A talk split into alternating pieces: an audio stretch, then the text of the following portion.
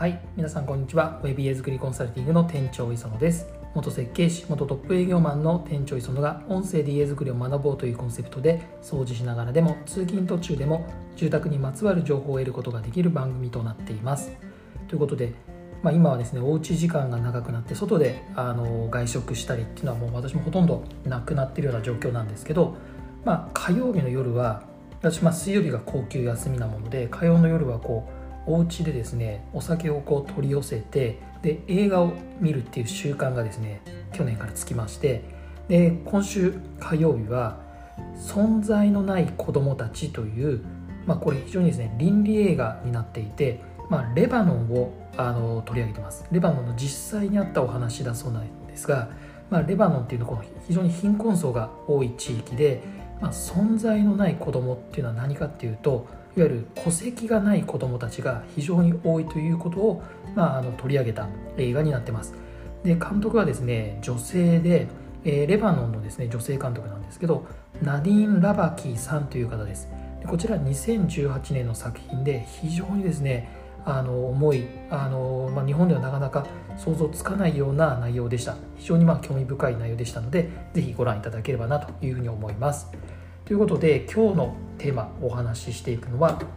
えー、こちらですね。Web ニュースのある日マガジンさんから取り上げていきたいと思います、えー、最近やっぱりこう自然災害が多い中で大雨ですね。大雨による被害が非常に増えているというところで今回のテーマは床上浸水と床下浸水はどう違うのか。住まいの保険で水害はカバーできるかというところで、まあ、水害についてのお話をしていきたいと思います。で昨今やっぱりこうゲリラ豪雨や大型台風などで降水量がですねどんどん増えているという状況で家屋の浸水による被害が非常に増加していると。でこの浸水っていうのは床上浸水と床下浸水ということでなんか似てる内容なんですけどこれやっぱ意味とかですね保証範囲が変わってきます。なのでこれについてちょっと今日はですね解説していきたいと思います。でこの床上浸水床下浸水っていうのは、ま、国交省の中でもおおよそ基準があります。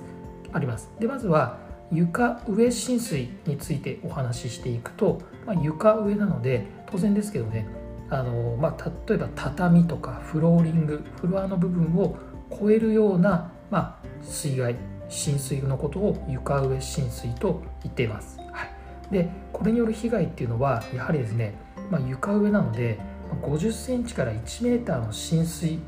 ぐらい、まあ、それ1メーター超えるような浸水の状態と言っていて大人の腰まで浸かる状態というのが国交省による川の防災情報という規定に入ってます、まあ、この水位だとやはり幼いお子さんだと身長を超えてしまうということもありますので非常に危険を伴うというような状況になっています。でそれに対して床下浸水。床下浸水は家の基礎部分への浸水は認められるものの床上までは浸水していない状態のことと。でこれも国交省の川の防災情報によると0.5メートル以下。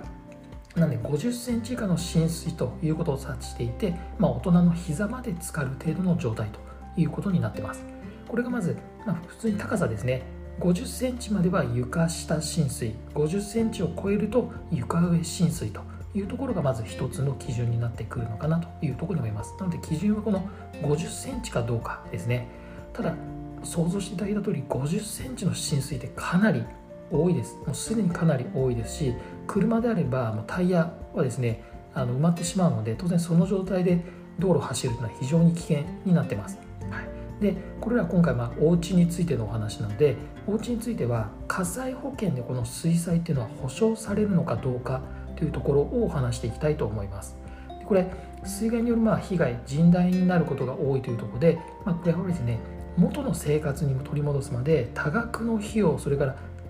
期間もかかってくるかなと思うので、まあ、重要なのはやはり保険になると。で加入している火災保険に水災保証が付帯している場合は水害で発生した損害を水災保証で賄いますというところでまずは今皆さんのお手元にある保険ですね。保険証の中できちんとこの水災保証が入ってるかどうかを確認していただきたいなというふうに思います。というのも実際ですね水災保証はこう広く浸透していないというのが実質だそうです。で内閣府の試算によると、まあ、持ち家世帯の保険それから共済の加入件数割合建物のみで考えていくと水災保障ありの火災保険加入者は2307万世帯となっていて、まあ、全世帯の66%残り34%は水災保障に入っていないというような状況になっているそうです。まあやはりこう、ね、水災というのが本当にどれぐらい自分たちのこう身の危険になるのかってなかなか分かりづらいところがあるんですがやはりこれはきちんとですね大事なポイントはまずこれ地区各皆さんの地域にですねまあ、行政の方でハザードマップっていうのがあの発行されてますハザードマップこれインターネットでも見れますし役所の窓口行くと紙でもらうこともできるのでまずご自身の住んでる地域がハザードマップに入っているのかどうかというところまたこれから土地購入住宅購入される方はこのハザードマップに入るのかどうかというところを必ず確認をしていただきたいなというふうに思います。でこの水災保障に入っている場合水災保障をこれから加入しようという方の場合この支払い基準というのがあります。支払い基準。でこれについて、まあ、たとえ浸水にあっても水災保障に入っているから何の問題もないというわけではありませんのであくまでもこの水災保障っていうのは一般的にですね建物それから家財の保険価格に対して30%以上の損害を被った場合それから床上浸水または地盤面から45センチを超える震災によって被害を被った場合ということでこの2点が支払い基準となっているというところなんです。なので最初にお話した床上浸水それから床下浸水、まあ、50センチが基準って言いましたけど45センチを超える浸水によってということで記載がされているということを考えると床下浸水では保険金の支払い対象にならない可能性が高いということです。ならない可能性が高いんです。それから、えー、保険価格に対する30%以上の損害ということについてもこれもですね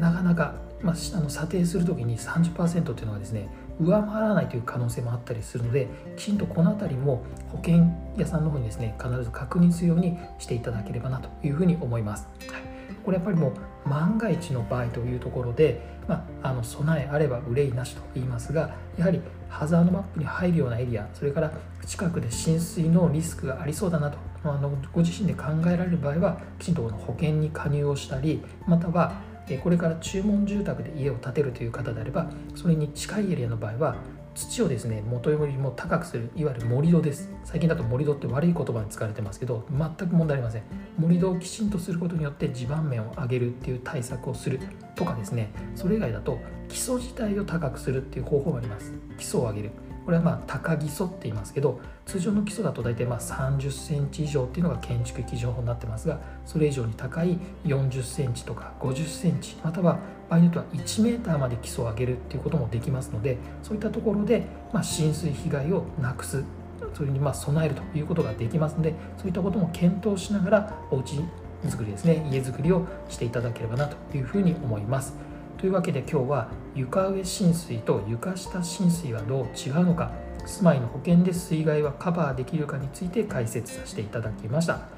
こちらのポッドキャストは毎週火曜と金曜日の18時に配信しています。店長そのウェブ家作りコンサルティングは音声だけではなくて YouTube でも毎週水曜と土曜日19時に配信していますのでそちらも合わせてご覧ください。チャンネル登録も忘れずにお願いいたします。それではまた次回もお楽しみに。